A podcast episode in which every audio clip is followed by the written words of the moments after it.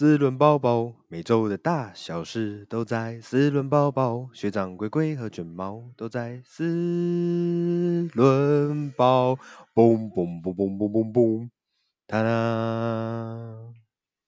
大家好，我是蜜龟，我是卷毛，我是学长。那我们本周的新闻报报，第一个国外新闻。就是我们过去夸口说我们绝对不做修旅车的法拉利，他也决定要做修理车。那他这台修理车的名字，这个应该是意大利文吧？布鲁桑盖，布鲁桑盖，OK，布鲁桑盖，这个这个音节很长的这个这个名字，反正就是他这台测试车就是亮相了。那其实就是修理车真的是很香啊，香到法拉利也忍不住要跳下来了。那目前这台测试车看起来其实是跟诶玛莎拉蒂的那一台修理车长得很像，尾巴的部分啦，然后车头就有点像诶法拉利自己家的这个三门的掀背，他们这个应该算是猎跑吧，这个样子。那目前法拉利没有透露它这台车的动力会用什么。哪一颗引擎？但是应该是跟我刚刚讲这台 GTC 四 Lusso 相同的三点九升 V 八双涡轮增压引擎。目前的趋势其实全世界的各家车厂都在做修理车啊，不管是大厂小厂，所以还叫得出名字，坚持住自己没有要做修理车的车厂，应该已经没剩几家了。那天我们有有聊到嘛，大概就剩下莲花而已。嗯，应该说就是。这个类似我讲不是价钱几句了，但我讲说就是这个量级别的，都做跑车的，因为因为还有在网上的，当然还有在更网上的超跑厂，哦，像布加迪啊，或者是那个巴卡尼亚，可是我讲就是可能在也这样讲下来一点，好像也会被人家念哈，反正就是 这这个比我们一般认知在高级车再往上一阶的，好，嗯，对，大概就只剩莲花了。对啊，但是还坚持住自己的这个尊严的。莲花的母厂是哪一家？他怎么有有办法？那我觉得莲花一个特点就是，莲花其实已经是入资啦。哦，那可能集团不缺吧？哦，不缺他这个钱啊。对，不缺不缺这个品牌要赚钱啊，不是，就是 集集团里面不缺这个车型去抢市占。嗯。而且还有啦，莲花标榜就是轻量啊！你今天做修理车就完全完完全全背离莲花的精神，完全没有办法亲。对，这个就跟 B N W 做横置前驱或是横置四驱一样的意思。这个是一个亵渎，对品牌亵渎，不是啊？讲要被表了，所以不知道应该很快就会出现了吧？测试车都出来了。不过我觉得它测试车的视觉上其实没有那么偏向休旅车的感觉，就是比如说相较于兰博基尼的 Urus，它的视觉感就是比较粗犷一些。那这一台车感觉上只是轮拱间隙稍大一点，没有到传统我们认为修旅车那种。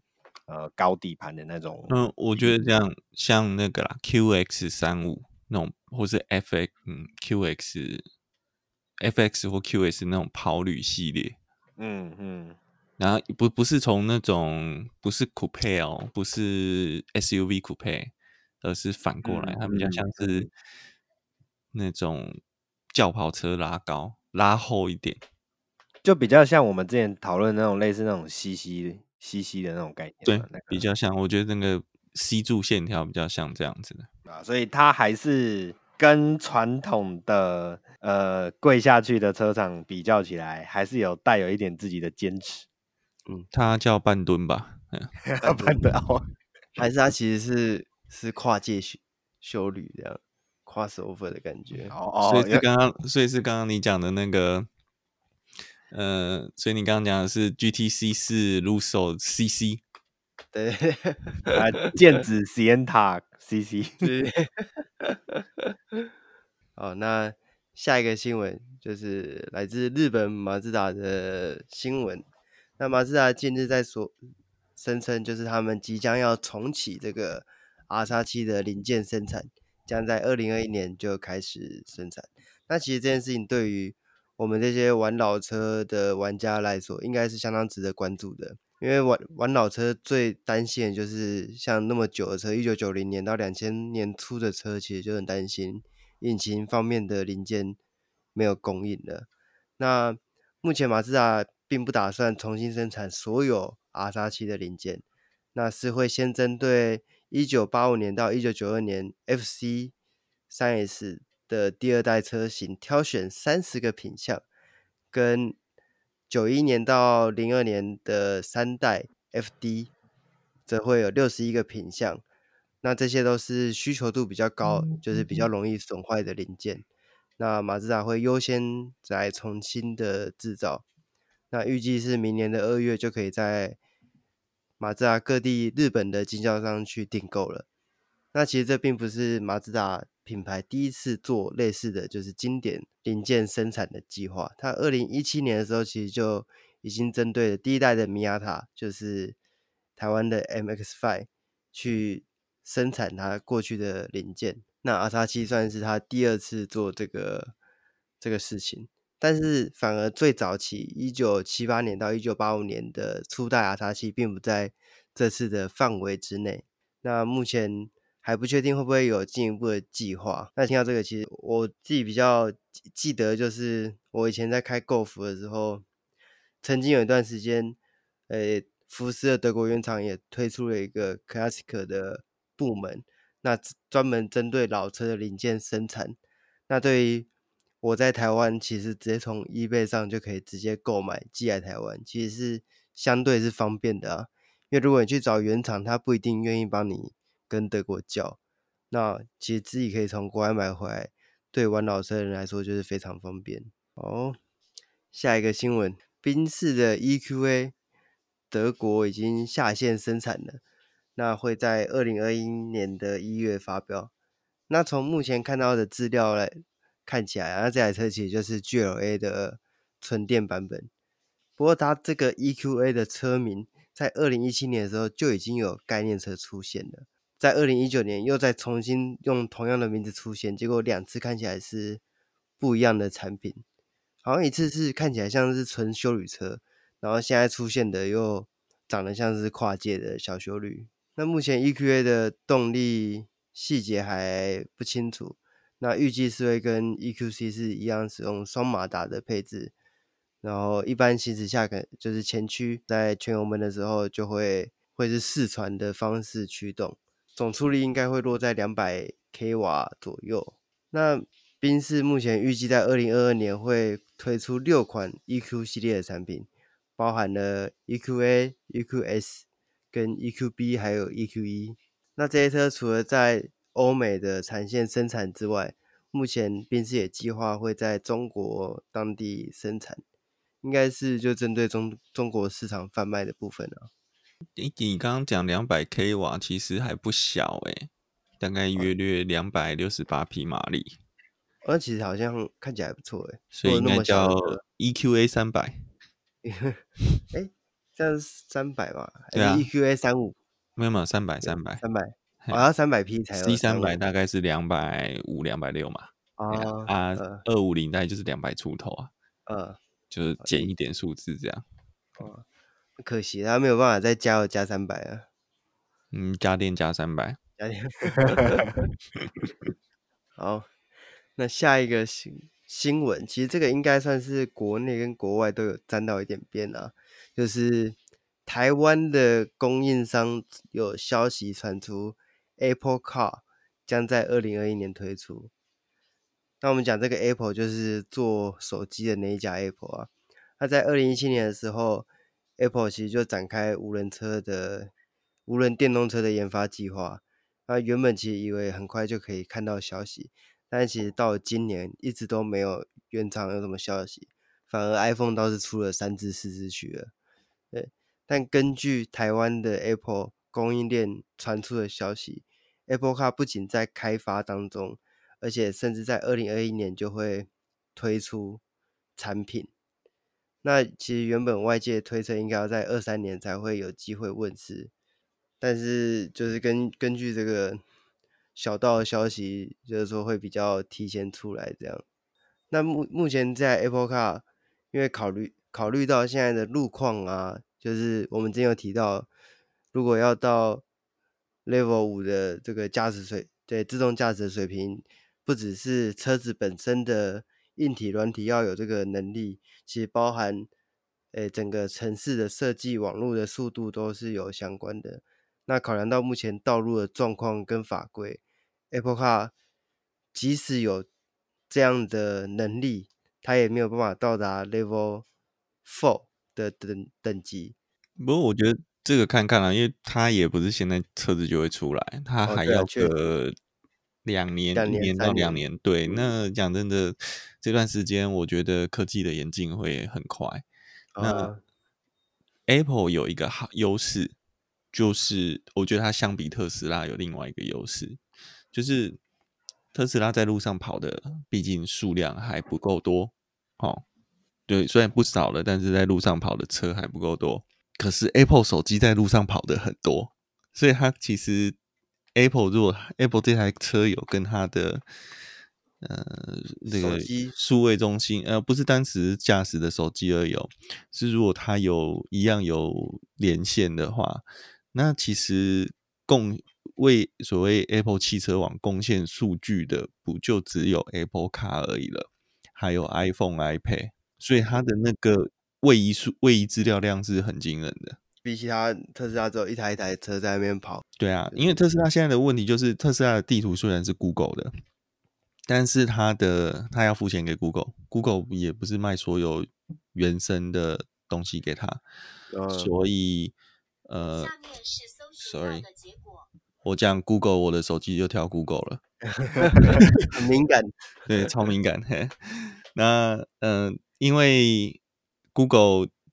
其实它自己的导航还是比特斯拉的导航好很多嘛，大家都带有感。嗯、但是相对如果 Apple Car 的话，我觉得它资料收集就会比特斯拉更快。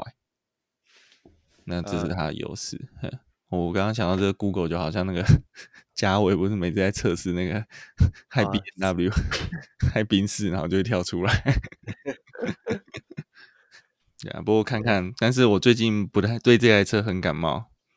你说是特斯拉还是？哎、欸欸，不是，对那个 Apple 的电动车很感冒。嗯，对，因为它新闻一出来之后，特斯拉股价就跌了。股东被影响到了，对，不是很开心。不会啊，就看到时候互尬，应该会掀起另一波高峰吧。对啊，看会不会是苹果的另外一个高峰啊？因为我觉得最近的 Apple。手机好像有点掉下来的感觉哦，没有哦，其实 iPhone 十二卖的很好诶，真的吗？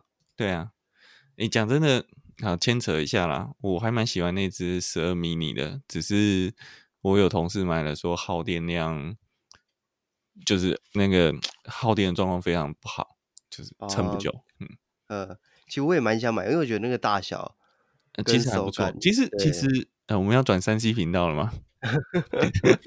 山西达人，山山西达人，很敏感哦。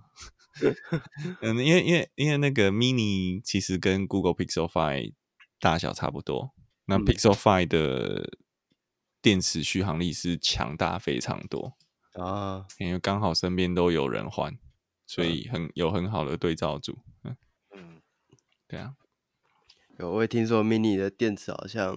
mini，嗯，对，就是不很真，应该说 iPhone 十二耗电量变大了，然后 mini 变小了，它的电池组不够大。我我觉得主要原因还是苹果最近的手机就是心意上没有这么以前那么充足啊。啊，一从库克上来不就是这样子吗？哦，对啊，对啊，啊，但是大家还是买单啊，对，还是真香。对啊，所以这个。嗯，就因为因为这时候就会有人说，难道你要买安卓？哦，好好耳熟的台词哦。呃，没有办法，原来选手机跟关我都说生活跟政治脱不了关系的，息息相关。买手机也是两难的选择。嗯，好，那我们接下来来讲一下国内新闻。那本周国内没有什么特别的事件，也都是这个新车发表。那第一台新车就是 Toyota 的 Land Cruise，就是 Prado。就是这个 Toyota 的纯种越野车，那是七人座的 SUV。它它这个不是改款，是新年份。那但是改的幅度也是蛮大的啊。那这次新年是最大的改变，就是从它过去原本是用四点零升的 V6 NA 汽油引擎，改成跟现行的 Hilux 相同的二点八升四缸涡轮柴油引擎。两百四十匹马力跟五十一公斤米的扭力输出，搭配六速的手自排变速箱。那目前贩售两种车型，越野玩家版是两百三十九万，越野旗舰版是两百七十八万。那这个比较贵的车型多了，呃，斜坡缓降啊，越野地形系统控制，气压，诶，动态悬吊系统。跟 ABS 的可变阻尼悬吊，以及电子气压后悬吊，反正就是应该是电子悬吊之类的配备。比较贵的这个就是比较多这个 fancy 的越野功能这样。然后主被动安全都完整，TSS 也是完整的二点零，不是那种少一点的。然后这台车应该是不会漏水，因为我看了一下，它应该是没有天窗，也没有什么车顶架，应该是目前是不用担心这个困扰。有吧？我看到车顶架啊，有车顶架吗？啊、但是它的车顶架已经做很久了，啊，我不觉得它应该它这个会漏水。嗯、呃，那个那个那个和泰有说不是打洞的问题，是垫片 的问题。哎、对对对，是垫片不好。对，跟跟打洞没有关系。对，人家说某 B 牌也是使用这种设计。对啊，是垫片坏坏。对，但是问题 是，如果你没有打穿的话，垫片就算有问题，也不会直接流进去啊。哦，就是它打穿了嘛。对啊，垫片开坏了我家的车顶 对，那看到这台车，我马上就想到，这个又又能越野，又能载七个人，那是不是卷毛要买啊？哎哎，名单哦，对，口袋名单。两个点呐、啊，就是没没那个钱。第二点是他还终究是 Toyota，品牌的原罪。对，品牌原罪，不好意思，我没有针对他的意思。哦，没有，你这个这个就是标准那个中文的问题嘛。我没有，但是，哎、哦，不过我比较好奇，那这一台在台湾的市场上有直接的竞争对手吗？嗯，呃，Discovery C 叉九，啊，不过 C 叉九，C 叉九没办法越野吧？对，因为它这这台其实是用它这好像我没有记错，它也是大梁式的，所以它其实是。那我觉得跟 Discovery 又不同的哦，Discovery 其实没有那么越野性诶。嗯。没有那么越野性，是指它的座舱氛围吧？因为 Discovery 后来也偏走舒适风啊。对啊，对对对对。可是它它还是有那个能力吧？它只是它想要优雅的爬山。我我觉得我觉得有点比较线索了啊。哦、你如果这样讲，我反而觉得 G Class G Class 对啦，对，但价位不是同一个 run 的，呃。而且我觉得台湾大部分买 G Class 的也不是为了越野，不是，对，是为了海拉风，对对之类的。嗯，接送小孩天幕很多，没事，或是可以为了晚上越野。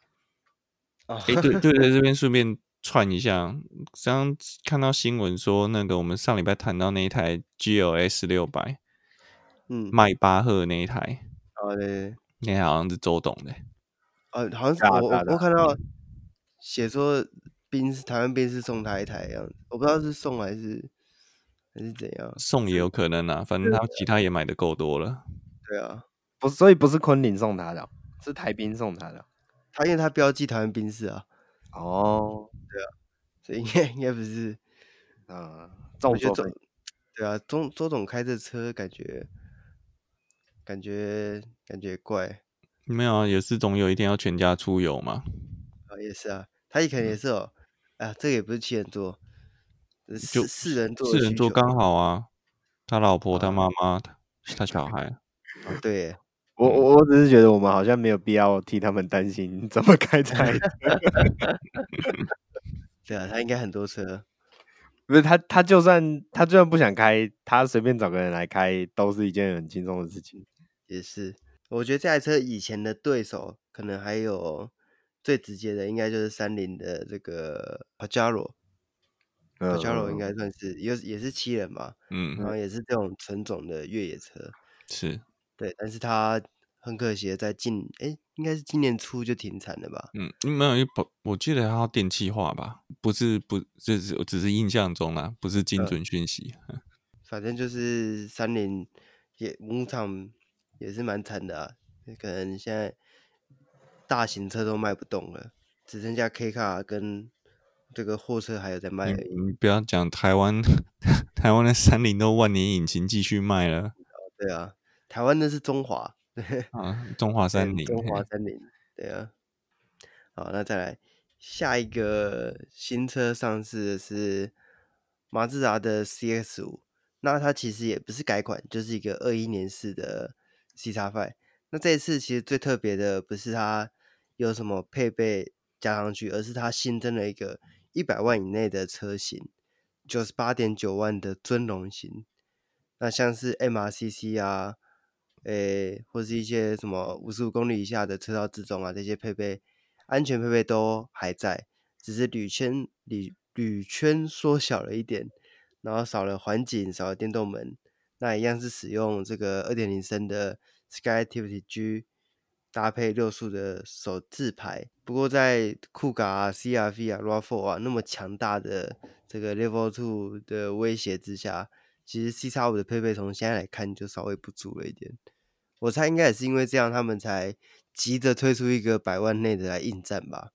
不然之前 CX-5 其实都是百万名车，可能是看 CR-V 卖这么好吧，有点有点心动。但是取向就很不同吧，本来取向就不同了，会吧？可是终究是同一个集聚的啊。CR-V 现在有百万内的吗？有有有，最入门的 CR-V 是国产的啊。对啊，对啊。而且它有哦，因为我印象中原本 CR-V 的价格就破有破百，对啊，对啊，即便它是国产，但它也是有破百。它五代的时候其实是破百的，然后小改就现在五点五代，它多了一个百万内的车型。嗯嗯，对，哎，所以它等于是比 CX-5 更早做这件事情啊，就把百万内的车型新增出来。嗯，对，虽然他们没有想要卖这个最入门的等级。但是还是新增了一个，还是要有一个吸引人进展间看车的诱因呢。对啊，对，而且我觉得在这个集聚啊，像刚刚讲的酷咖、CR-V、RAV4 跟 CX-5 里面，两台进口，两台国产。可是我觉得买这个车的人应该不是很在意进口国产，我自己觉得，因为他们都是同一个价位，然后同一个同差不多的配备，反而进口国产好像差异性没有那么。明显的，嗯，还是因为都是日系品牌。呃，是啦，我觉得 cx 五目前的劣势还是在呃它的那个吧，就是配备。配备啊，然后它的引擎哦，引擎也是旧的啊，对啊，而且是二点五的，对不对？哎，它二点零跟二点五，二点零跟二点五，对，就单这两颗都是旧引擎，税金上是略略有劣劣势吧。这是其一啊，啊，其二，它也已经有点产品末期了，嗯嗯，然后，然后你刚刚那几台车比，因为你要想哦，酷咖、CR-V 跟 RAV4 其实它的空间性取向还是比较强强烈一点，嗯，对吧？你 C 叉五不是号称魔术小空间吗？就是 开的不是空间，开的是质感，对对啊，那。相较这样子摊下去比较起来，它的在这个集聚内的劣势还是稍微有，因为你终究这个集聚的普罗大众型买家还是会比较偏向使用取向一些。或者说在这个级距下会去挑休旅车，通常还是实用取向会稍微大一点的客群。我我自己是这样认为的。嗯，对啊，所以 C 那个 CRV 才卖得这么好，因为它的空间真的是蛮大的。对啊，还可以当货车用，多方便。C-5 都不行。进口车好像没有什么客货车认证，对不对？没有，进口车不行。嗯、国产车专利。对，因为客货车认证本来就是为了有点像促进国内车市的目的啦。你讲的真婉转啊，这根本就是国内车厂包庇条款啊。哎。你自己马自达要把 C 叉五改成进口啊，不能怪人啊。你你厉害，你就把西叉五拿来用用国产化，对啊，没有不行。嗯，就产产能不足以维持产线生命吗？没有，我觉得我觉得主要还是因为马自达后来的车型，它的空间利用性都变差了，或者说我们就像刚刚讲到，它就想要走直感取向，所以它的车室内空间就变小。那西叉五这种车子很有可能就是那个空间怎么弄，就是弄不出可以符合客货车认证的空间需求。哦，有可能。对啊，所以索性就不弄了。嗯，对啊，Less is more 嘛，他的广告都讲了。是。好，那下一个新车就是 Peugeot 的大改款的五零八 Wagon 开始预售了。那总共有五个车型，售价是从一百六十八点九万起。那大改款的五零八，其实在一八年二月的时候就已经在日威日内瓦的车展登场了。原定是在二零一九年保加联合就要导入这个四门的车型，但是并没有如期的发表，反而是在今年就两呃接近快两年之后，五零八的旅行车版本。先行在台湾市场中开始预售，那售价就是从刚刚讲的一百六十八点九万，一直到两百二十四点九万。那动力则是同一个引擎，但是会有一百八十匹跟两百二十五匹的两种版本。那第二代大改款的五零八，虽然已经有这个接近三年的时程了，但是它整台车的外观其实看起来还真的是蛮好看的。我觉得它直接可以对上，真的就是福斯的 Arteon，因为它不管是无窗框设计啊，整个车子流线的造型，我觉得都有似曾相识的感觉。而且我说真的，它新的这个五零八的尾灯设计啊，有它那连在一起的感觉，还真的蛮像最近 VAG 集集团很爱用的造型。然后在动力方面呢，就是刚刚讲的，它是用一点六升的。涡轮引擎搭配八速的手自排变速箱，那分别是一百八十 P 跟两百二十五 P，。那它一样会有完整的这个 ADAS 系统。目前看起来还不确定它到底是不是这个 Level Two 啊，但是就但是看起来是有车道置中跟全速域的 ACC 的样子，但实际的规格还是要等。上市之后才比较清楚，目前都是看起来的。那我看到这个新闻啊，马上就想到它有一个车型叫做 GT Line 二二五，然后想说，哇靠，那我那的二二五 都已经停产了，它马上出一个车型来是致敬、接替、接替、接替，嗯，延续产线生命。延续王者荣耀，延续他的精神。然后他其实开这个价格出来的时候啊，我自己看一下 PPT 的留言，很多人都说什么啊，价格很便宜啊之类的。但是我自己是觉得，以 Peugeot 在台湾的品牌啊，要卖一台两百多万的中大型房车，我觉得还是偏困难的啦。因为我觉得它品牌价值跟诶，后续售后服务都没有到这个价位的等级。我觉得跟跟点有跟点的数量有很大的差异啊！你看它点真的太少，而且它还有一些点是不卖新车，就变成是保养加二手车、中古车的部分，就它它有点特殊，嗯，我有碰过这样子的经销点。对啊，然后它保养厂也没有没有进口车的那种豪华的感觉，虽然它本身也不是一个豪华品牌啊。可是你好歹他跟福斯差不多的等级吧？哦，对啊，那。福斯的展间就还 OK 啦，至少明亮干净吧。对，我们就讲白一点嘛，就我们那天讲的，这是一个，这是一个，嗯，循环，嗯，就是因为卖的车太少，所以没有好的业务，没有好的业务就没有好正的接待，没有正的接待，买车的人更少，所以就没有钱去做展间了。那一个恶恶性的循环下去，一个恶性循环，对，再不济也要看齐 Skoda。对啊，Skoda 的我是没去过 Skoda 的展间呐。但是 VAG 集团的应该都不会差到哪去吧？跟 Skoda 其实感觉跟富士差不多，对、啊，可能没有那么热闹啦，但是差不多。只是重点是 Skoda 有那个美女业务，专门在 IG 上面发文，有吗？有这种东西吗？有有有有有蛮有，名的。那怎么 link 没有来一下？呃，你就直接 Hashtag 打 Skoda 就可以找得到。对啊，我觉得他们对于售后服务的行销这一块还没有很重视啊。因为以前大家都说保家联合就是闲钱很多嘛，可能就是老板喜欢，哎，看这狮子蛮可爱的，进个几台来卖一下的感觉。我感觉没有很认真在卖车，然后保养厂看起来都，我自己有回去原厂过，然后那种感觉就是很像国产车啊，暗暗的，然后脏脏的。黑黑旧旧的这样，我觉得质感没有做得很好，还可能还是要早点认知台湾人就是很肤浅的，都是看表面的，在这售后服务的部分也是蛮重要的。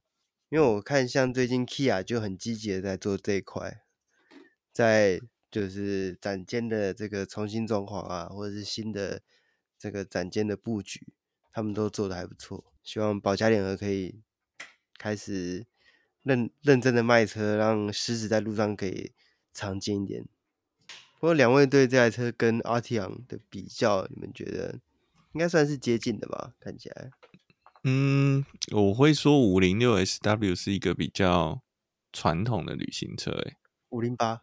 啊，我稍微我稍微讲错了，五零八对，因为它是一个既有产品线啊，阿提昂是新出的产品线，哦、所以五五零八大家会比较拿来比较是 Passavarian，呃。因为毕竟他们是已经存在很久的的。车型，就就这两个品牌而言呐。哦，对啊，啊，你就再看看五零八或者是 Peugeot 会不会再开分支好了？我觉得可能性不高。对啊，既有车型可能都卖不好了，还要开开。没有啦，就讲全世界啦，在台湾就嗯雷够，不要想太多。嗯对，不过他这一代也是把从诶、欸、原本有窗框的车型改成无窗框，所以是想要把这个跑格做出来嘛？嗯，有可能吧。嗯，对啊。我觉得提到跑格两个字，阿提昂的，我们讲那个 Shooting Brake 版本嘛，它的尾门那边的设计还是比较倾斜一点，相较于五零八的话，就像刚刚学长说，它还是比较偏向。传统旅行车的线条，对，就是稍微再立一点。不过虽然是好看啦、啊嗯，对，就是强调空间上的使用吧。对对。不过至少来讲，这个线条我觉得已经可以，呃，跟奥迪的的奥迪的奥迪的叫什么 Avant，觉得算可以一拼的啦，对吧、啊嗯？至少不会像更早期一点的旅行车的那种、呃、方正。对，方正型，对啊，所以在外观上其实还不错。那车头的话，车头也就是最近，呃，不就新世代的设计嘛，就是那个獠牙獠牙式的，那个算日行灯吗？对对对，日行灯。对啊，然后座舱的话也是一概的 i iCockpit 的那个设计，就是那个飞机座舱式的仪表座舱。所以我觉得这个是呃，Peugeot 的内装一向都算是有水准啊，就是在新的这个时代来说，所以整体来讲，我觉得它是蛮有吸引力的产品。至少对我来说，它确实是有它的呃它的吸引人的地方所在，对啊。那我觉得最主要的还是这个品牌在台湾的状况啊，就是就刚刚刚你们都有讨论到，所以就也就不再细谈。对吧、啊？就我我也蛮期待他可以在路上多见到一点，但是现实怎么样，总是得要等他正式贩售以后再来看后续的结果。嗯，对，说到内装啊，我觉得新世代 Peugeot 的这个方向盘真的非常的好握，握过那么多家方向盘，我觉得它的设计就是不管是内凹啊，或者是粗度啊，都真的是很适中的。然后它的椅子也是出奇的好坐，它它有几个车型会主打它的一种按摩椅啊，但坐下去你刚开始坐的时候会觉得很奇怪，但是坐久了那极为舒服诶，我觉得他们在内装设计上真的是还蛮厉害的，就法国人有一套，诶，在内装上执着吧，然后还有他们最近的。我不确定五零八上面有没有，但是在二零零八上面有一个三 D 立体立体诶三 D 裸视的这个仪表板，那也是蛮特别的。然后再就是它的 Peugeot 的新车，它的避震器的设定，就整整体悬吊的设定是很适合台湾路面的，因为他们有针对一些比较烂路的地方去做可能调教吧，所以我觉得它开在台湾这种。WRC 等级的路面上，就感觉非常的舒适，因为我觉得台湾的路况跟那种欧洲诶、欸、中古世代的那个路面状况应该是差不多的，就比较早的石头铺面啊。对对对对，台虽然台湾是铺柏油，但是那个颠簸程度跟石头铺面是差不多的。对，也是致敬这种复古啦，复古风啊。这叫最先进的柏油铺设技术。对，我们是千层式的，一层一层的叠上去，然后会不定向玻璃，杨杨宗纬路面。好，那我们本周的报新闻就到这边结束了。那喜欢我们的记得订阅、按赞、分享。Facebook、IG 搜寻四轮猴嘴 News。那我们下周再见，拜拜，拜拜。拜拜。